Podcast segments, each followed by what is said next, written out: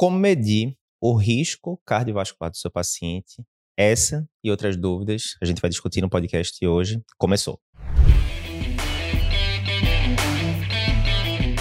Olá, eu sou Eduardo Lapa, cardiologista, editor-chefe do Cardio Papers.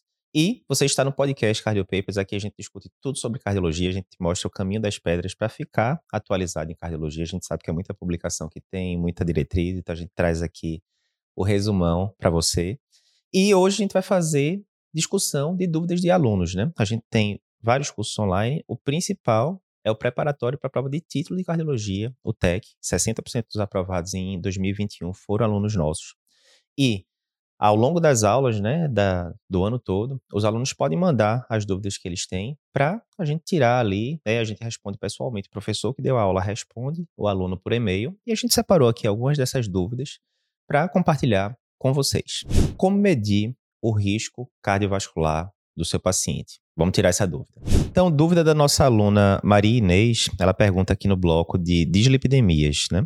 É, bom dia, eu vi que existe a calculadora da SBC no site da SBC, mas não sei onde encontrar, como é que usa, tal. Pode me ajudar? Posso. Então, vamos aproveitar, Maria, essa pergunta para dar uma, uma geral num tema muito importante, que é o seguinte.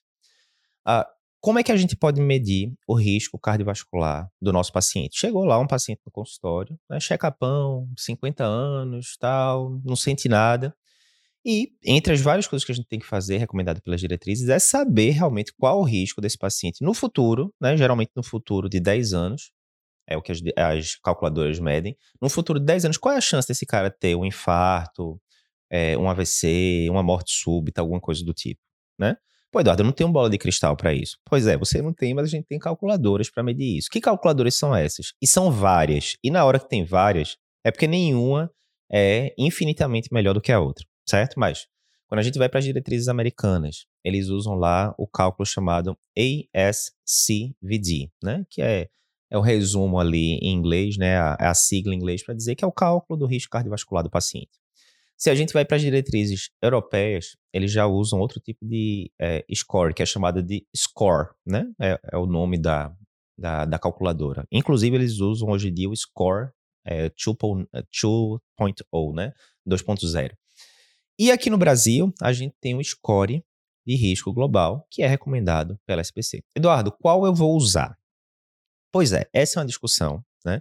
Cada score tem sua particularidade. Por exemplo, será que é interessante eu usar o score, que é lá da Europa, aqui no Brasil? Não é tão simples, porque no próprio score lá europeu, ele diz que você tem que calibrar o score dependendo do país que você está avaliando. Então, se é um país que tem uma taxa de eventos cardiovasculares maior ele dá uma calibrada para um lado. Se for um outro país que tem uma taxa de eventos cardiovasculares, sei lá, você está comparando a Alemanha e Croácia, a, a incidência de eventos cardiovasculares é diferente nesses dois países. Então você tem que dar uma calibrada dependendo de qual país você está avaliando. Ou seja, eu vou usar isso no Brasil? Estranho, né?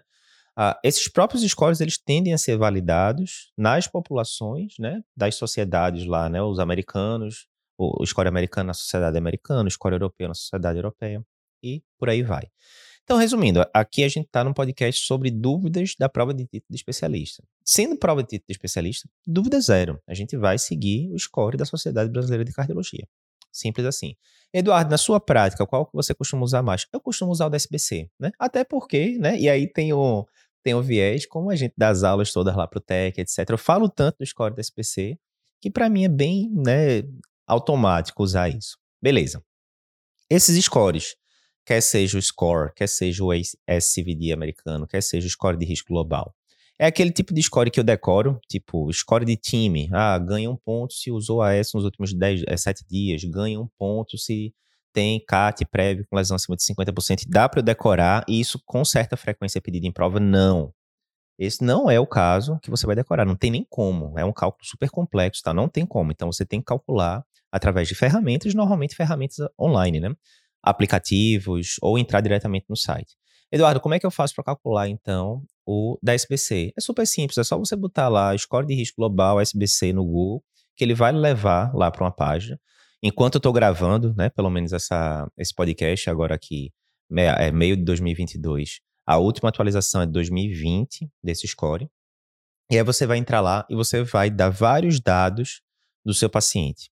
Se você, a primeira pergunta que ele faz, o seu paciente já teve um evento cardiovascular prévio, tem alguma lesão arterial acima de 50%, né? Ele já fez um, alguém pediu um angiotomo para ele, chegou para você e tem uma lesão de 70% na CD.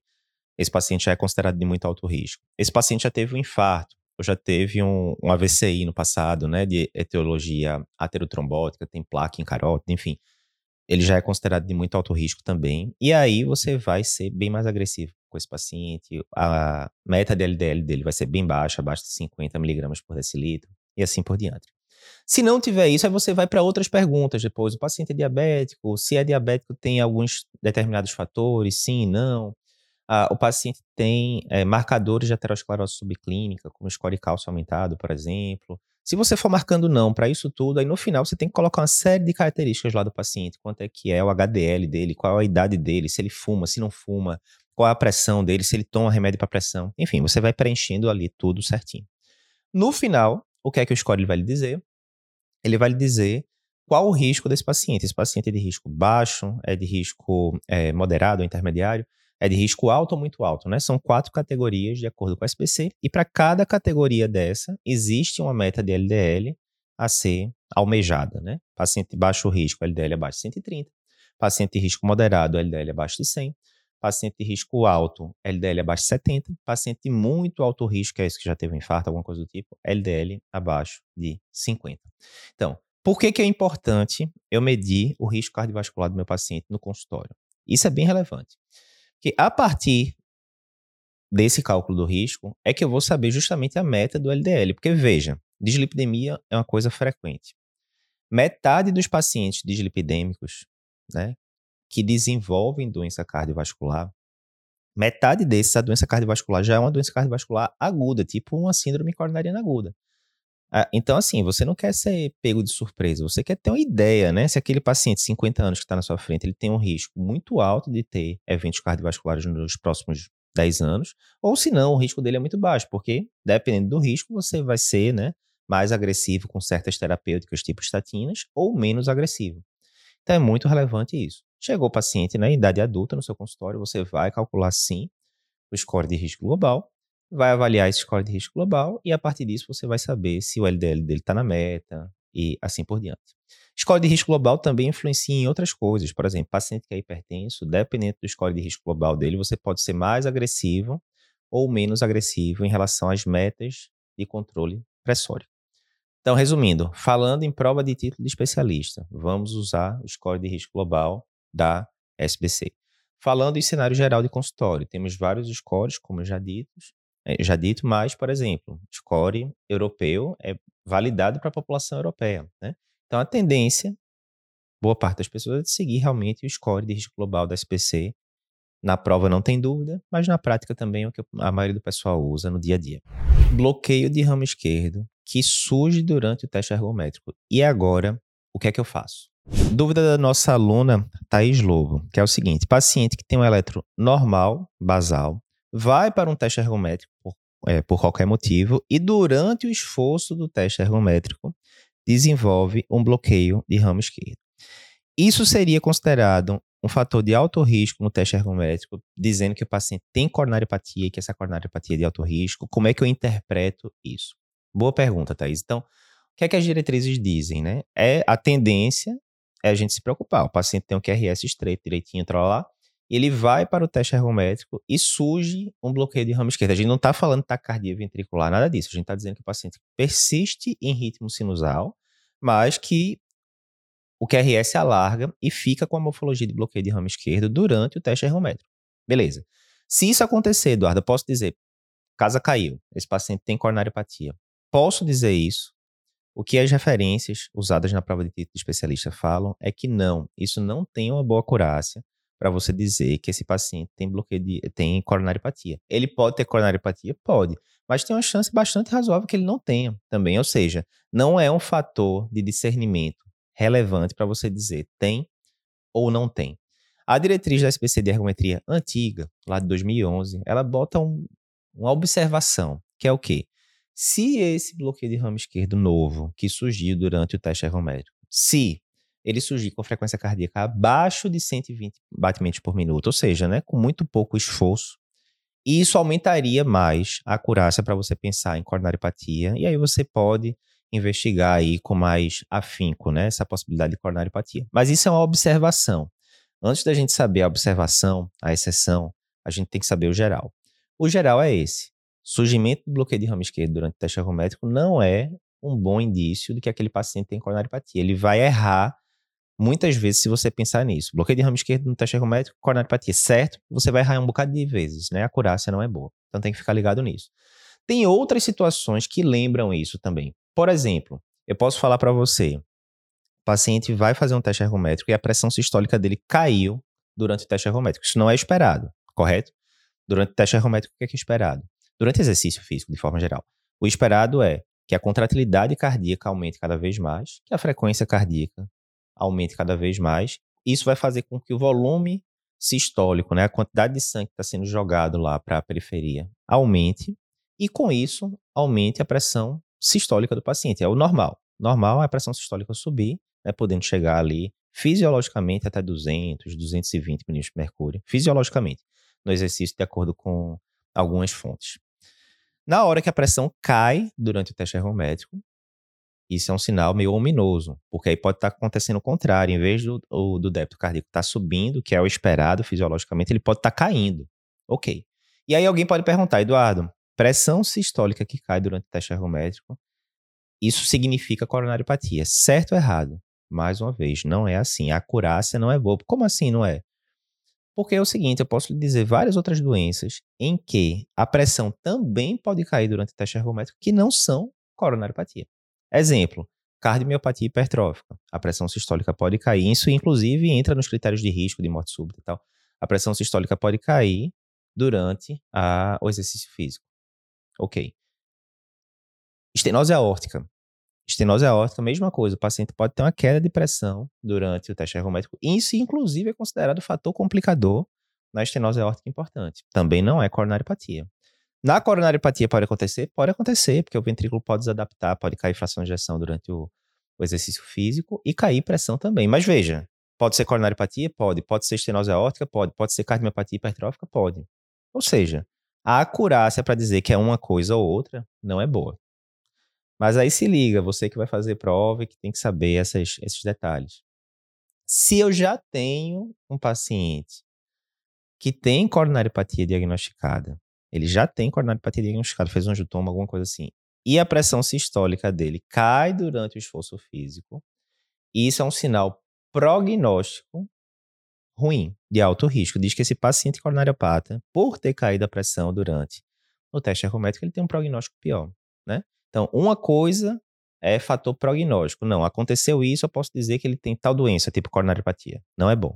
Outra coisa é prognóstico. Eu já sei que ele tem uma doença X, tipo coronariopatia. A pressão sistólica caiu durante o, o teste ergométrico. E agora eu penso que ele tem uma coronariopatia, que eu já sabia, mas o prognóstico é pior do que eu esperava. É um paciente de alto risco. Certo? Então fica ligado. Resumo da ópera.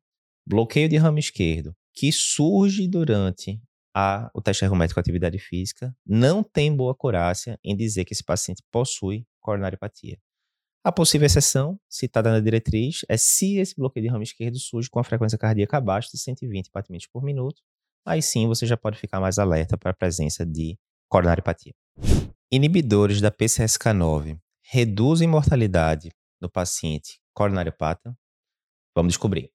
Essa aqui foi dúvida da nossa aluna Priscila, perguntando: sim, finalmente, inibidores da PCSK9 reduzem ou não mortalidade aí nesse cenário de de coronariopatia, né, pacientes de alto risco, etc. Então, vamos lá fazer uma revisão geral sobre isso. O que são os inibidores da PCSK9? Né? Então, resumindo bastante, PCSK9 né, é uma proteína que está lá. Quando ela está ativada, ela termina destruindo, em última instância, o receptor de LDL. Ou seja, quanto mais alta a PCSK9, menos receptor de LDL eu tenho ali na membrana do hepatócito, quanto menos receptor de LDL eu tenho na membrana do hepatócito, menos esse hepatócito consegue retirar o LDL do sangue. Ou seja, PCSK9 alto, LDL alto, é ruim. Na hora que eu inibo a PCSK9, PCSK9 baixa a atividade dela, né? Eu tenho o, o LDL lá embaixo também. Essa é a lógica do inibidor do PCSK9. Os inibidores de PCSK9 que a gente tem disponível, é, disponíveis hoje em dia, né? Uh, eles são anticorpos monoclonais, né? Evolocumab, alirocumab, toda vez que termina com esse AB aí no final, né, é um anticorpo monoclonal, que ele vai se ligar ali, né, ao a PCSK9 e vai impedir que ela faça a função dela normal, né, vai diminuir a atividade da PCSK9, resumindo. Mas isso se traduz em diminuição de mortalidade? Ok, aí a gente tem que lembrar, a gente tem dois grandes estudos até o momento, né, de fase 3 com inibidores da PCSK9. Primeiro a gente teve o estudo Fourier, que foi feito com evolocumab, né? Tem gente que não gosta do, dos nomes aí, que é difícil de, de decorar, né? O nome comercial do evolocumab, né, é o Repata. E esse estudo aí mostrou o quê? Esse estudo mostrou diminuição de eventos cardiovasculares, né, em pacientes coronariopatas, de alto risco cardiovascular, etc. Mas não houve diminuição de mortalidade. Ok, passa para lá. E a gente tem um segundo estudo chamado Odyssey Outcomes, que testou a medicação Alirocumab, né, que é o nome comercial é o Praluent. E nessa nesse trial aqui, sim, a gente teve diminuição de efeito eh, de eventos cardiovasculares, mas mais ainda, na hora que a gente quebrava os desfechos cardiovasculares, que eram vários subtópicos, na hora que a gente avaliou a mortalidade, houve também diminuição de mortalidade com o uso do alirocumab nesse contexto desse trial. Então, se alguém perguntar, existe alguma evidência dizendo que em pacientes coronariopatas e por aí vai, é, de muito alto risco, que inibidores de PCSK9 diminuem mortalidade? Existe, é essa do alirocumab no trial Odyssey Outcomes. Aí vem uma pergunta, opa, é a velha história. Se diminuir mortalidade, acabou, meu amigo. É o, é o santo grau. Vou prescrever para todo paciente, por exemplo, pós-infarto ou coronariopata de forma geral correto não é tão simples, né? A gente sempre fala que na hora que você vai avaliar um artigo científico, você tem que ver o geral, né? Ah, o estudo foi positivo, foi negativo, etc.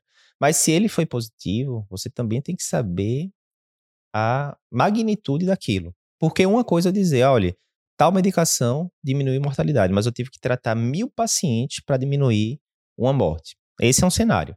Outro cenário é, olha, a cada 10 pacientes que eu trato, eu diminuo uma morte a, a magnitude do efeito é totalmente diferente. E aí a gente comenta, inclusive, quando saiu o Odyssey, né, já tem bons anos, quando saiu a gente comentou um negócio muito interessante, que o efeito principal do, do alirocumab era naqueles pacientes que já estando usando estatina numa dose boa, já estando, né, eles ainda persistiam com LDL muito alto, né, LDL, se eu não me engano, foi de 100 que a gente comentou na, na análise inicial. Então, por que, que isso é importante? Porque se você está com um paciente que já está usando, sei lá, Rosuva 40mg, Atova 80mg, né? Enfim, qualquer coisa do tipo. Ele já está com LDL lá embaixo, 52, 48, né? Muito próximo ou dentro da meta, abaixo de 50. Há o benefício do inibidor do PCSK9 nesse paciente que já está razoavelmente bem controlado em diminuir mortalidade é pequeno. Você vai ter que tratar centenas e centenas de pacientes para diminuir um evento. Então é sempre importante na hora que a gente avalia um artigo científico se a, aquele efeito benéfico, qual foi a magnitude. Dito isto, tem uma dica de prova interessante aqui nessa questão, porque a confusão de Priscila foi o seguinte, né? A gente mencionou na aula do, do TEC que existia esse trabalho que a lirocumab diminui a mortalidade, e quando chegou na questão, a gente colocou ali que não diminuía. E ela falou, não, não está errado, mas é justamente isso. Nessa questão a gente pedia a alternativa incorreta. Então, por isso que a alternativa era essa, dizendo que inibidor de PCSK9 não diminui a mortalidade, e isso está incorreto. E por que, que eu falo isso aqui agora? Você vai fazer prova do TEC ou qualquer outra prova, sempre fique atento a essas questões onde ele pede o incorreto, porque às vezes você não grifa ali o incorreto, você passa batido, você termina marcando outra coisa, e quando vai ver, não, mas eu sabia o assunto, eu sabia que aquilo estava incorreto, mas eu não marquei aquilo. Por quê?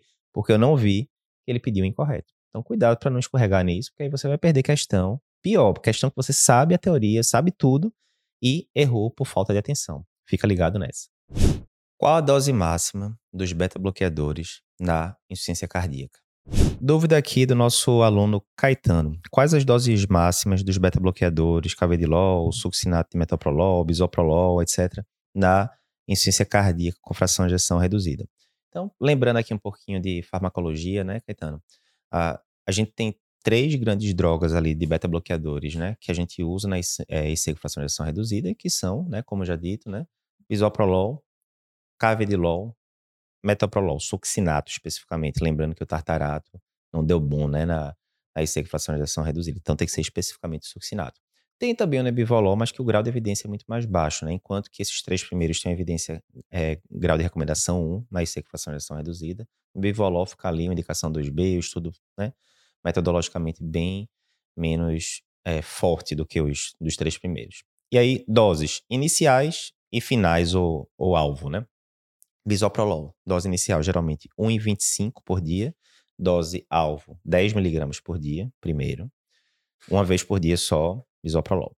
Cavedilol a gente tem que fazer duas vezes por dia. Então, geralmente, né, pode começar com 3,125 duas vezes por dia e a dose alvo pela diretriz da SBC fica em 50 duas vezes por dia, certo? Cavedilol duas vezes por dia. Metoprolol, né? A gente começaria ali geralmente com a dose de 25, né? Pode começar com doses maiores, né? Mas a dose inicial mínima, né, seria 25 miligramas uma vez por dia e o succinato de metoprolol, a dose máxima ficaria em 200 miligramas uma vez por dia. Então, essas são as doses, né? Mínima inicial, né? não, mais uma vez, não obrigatoriamente. Ah, eu tô com um paciente que está até hipertenso, está com frequência cardíaca alta, não posso começar com bisoprolol 2,5, ou não posso começar com a carvedilol 6,25 ou 12,5, enfim. Poder pode, você vai ter que avaliar a situação do paciente, né? Mas às vezes está com a pressão limítrofe, às vezes acabou de sair de um quadro congestivo, você não quer começar uma dose tão alta, né? Então, pela, a dose mínima e a dose máxima ou alvo, como a gente já falou. Por que, que isso é importante? Porque na insuficiência cardíaca, dose importa. Então, já tem muito estudo mostrando é, analogia, que é uma analogia muito boa em relação à quimioterapia. Ah, eu tô com um paciente com câncer X, ele tá tomando quimioterapia. Ok. Ah, mas quando eu vou ver, tá numa dosezinha mínima. Não tá na dose certa. Vai dar bom? Não vai dar bom. A chance da, de não tratar o câncer de forma adequada é bem razoável. Aqui é a mesma coisa, já tem muito estudo mostrando que quando você usa essas doses mínimas do beta-bloqueador, na insuficiência cardíaca com fracionação reduzida, o efeito também é mínimo. Né? E à medida que você vai aumentando a dose, você aumenta também o efeito benéfico para o paciente. Então, a gente tem que estar toda hora pensando, putz, como é que eu consigo chegar na dose alvo? Ah, Eduardo, mas vê só, eu tô com um paciente aqui que eu cheguei na dose intermediária de qualquer uma dessas medicações, o paciente está com frequência cardíaca de 52, era 80 no começo. Eu tô com medo de subir mais ainda agora o paciente ir para uma frequência de 40, sei lá o quê. Aí tudo bem, se o paciente já está chegando ali realmente no limite, né, frequência cardíaca 50, 60 e tal, aí já fica um pouco mais preocupante realmente você subir mais a dose do beta-bloqueador, porque tem risco de bloqueio, né, BAVT, é, são drogas cronotrópicas negativas. Também pode acontecer do paciente fazer, por exemplo, hipotensão.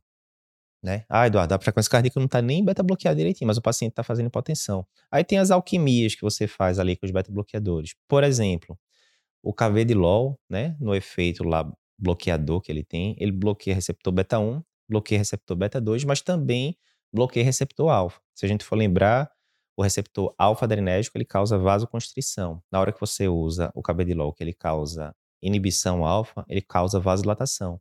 Então, o cabedilol tende a é, baixar mais a pressão sistólica do que outros beta-bloqueadores. Então, às vezes, o paciente ainda não está beta-bloqueado adequadamente, está com frequência cardíaca de 72 e tal. Mas a pressão está começando a ser limitante e ele está usando cabedilol. Às vezes, você tirar o cabedilol e colocar algum dos outros que não é tão vasodilatador, pode ser uma alternativa. Né? Então tem vários macetezinhos que a gente pode fazer. Mas fica a dica, você tem que saber doses iniciais, mínimas, e doses finais ou doses alvo do beta-bloqueador, e almejar sempre que possível, a não ser que seja limitado por efeitos colaterais importantes, almejar a dose alvo, porque dose importa na insuficiência cardíaca com fração de ação reduzida. Devo retirar a estatina do meu paciente após a introdução de um inibidor de PCSK9? Vamos descobrir agora. Então, dúvida aqui da nossa aluna Liliane. Ela pergunta aqui no, no módulo de dislipidemia o seguinte: quando eu associo um inibidor de PCSK9, por exemplo, paciente coronariopata, e ele atinge a meta de LDL, eu devo suspender a ezetimiba se o paciente estiver usando, ou devo reduzir a dose da, da estatina, digamos que estivesse usando Rosuva 40, posso reduzir para 20? Como é que é a conduta? Boa pergunta. Então, a gente tem que lembrar o que, é que as diretrizes dizem atualmente, né? Então, primeiro, dessas medicações que a gente tem para baixar LDL, estatinas, ezetimibe, ou ezetimiba, tanto faz, e inibidor do PCSK9. Das três, qual a, a que tem mais evidência em relação à diminuição de desfecho cardiovascular? Sem dúvida, sem dúvida, estatina. Sem dúvida. Então, a gente sempre deve priorizar a estatina para atingir as metas de LDL. Primeira coisa é essa. Ok. Então, a sequência que as diretrizes recomendam é: você primeiro entra com estatina, e aí, se a gente está falando do paciente coronariopata especificamente, a gente vai usar estatina de alta potência, etc, etc, almejando a um LDL menor do que 50. Mas aí, digamos, usei estatina de alta potência e não deu certo. O LDL do paciente está de 90. O segundo passo, via de regra, vai ser a associação com ezetimibe, 10mg dia, né, prestação é, única, basicamente, uh, que tende a diminuir mais um pouquinho ali o LDL. No paciente que já está usando estatina, pode diminuir 18, 20% adicionalmente o, o, LDL, dá uma boa ajudada ali. Por que ezetimibe? Porque é uma medicação já que está né, tá muitos anos no mercado, é barata, né? enfim, tem estudo uh, mostrando ali benefício no paciente agudo e tal. Não deu certo, o paciente continua com LDL alto. E isso você mantém a estatina, é sempre mantendo. Estou com a estatina, não deu certo, associo estatina com ezetimibe, mantendo a estatina. Não deu certo, estatina e ezetimibe. Vou ter que ir, é um paciente coronariopata tal, eu quero botar um LDL mais baixo, vou associar um inibidor PCSK9, tipo é, alirocumab ou evolocumab. Eu associo e eu mantenho as medicações acima, mantenho a estatina, mantenho o ezetimibe. Por que, Eduardo? A associação de inibidor do PCSK9 com ezetimibe não é nem, é, o N não é nem tão grande nos estudos que avaliaram, mas dos pacientes que usaram inibidor do PCSK9 no, nos estudos Odyssey e a Lirocumab, praticamente todos os pacientes estavam usando estatina, a maioria usando estatina de alta potência, e o que foi estudado é manter a estatina. Por quê? É aquela velha história de medicina, né? Via de regra, quando você tem um tratamento muito bem estabelecido, como é o caso da estatina, e você testa ela, estatina mais outra droga, que é o inibidor do PCSK9, e na prática você vai reproduzir isso também, né? Você vai manter a situação similar ao do trial. Não tem por que você dizer, ah, o inibidor do PCSK9 parece ser muito bom, então eu vou tirar a estatina. Não. Aí você está tirando uma medicação que tem uma evidência fortíssima, principalmente na prevenção secundária, para outra medicação, que a evidência não é nem, nem tão perto de tão robusta quanto das estatinas, e que foi testada em uso de estatina. Então, resumindo, não, você vai manter sim. Primeiro estatina, não deu certo. Estatina mais ezetimibe, não deu certo. Estatina mais ezetimibe, mais inibidor do PCSK9. Dito isso, isso é no cenário ideal, que o paciente está indo bem. Tá? Ah, não, Eduardo, meu paciente está com mialgia refratária ali à estatina. Eu já tentei uma estatina, duas, três, quatro. O paciente continua com muita mialgia, incomoda. Aí é outro cenário, né? Aí o paciente pode ter que ficar em poucos casos ali, realmente sem estatina ou coisas do tipo. Mas no paciente que está ali tudo na CNTP, funcionando direitinho, você vai acumulando as medicações em relação ao controle de LDL. É isso. Se você está vendo esse conteúdo aqui pelo YouTube, se inscreve no nosso canal e comenta aí pra gente se gostou do conteúdo, se gosta desse formato. Se você está escutando pelo podcast, não esquece de compartilhar esse episódio com seus amigos. Até o próximo podcast Cardio Papers.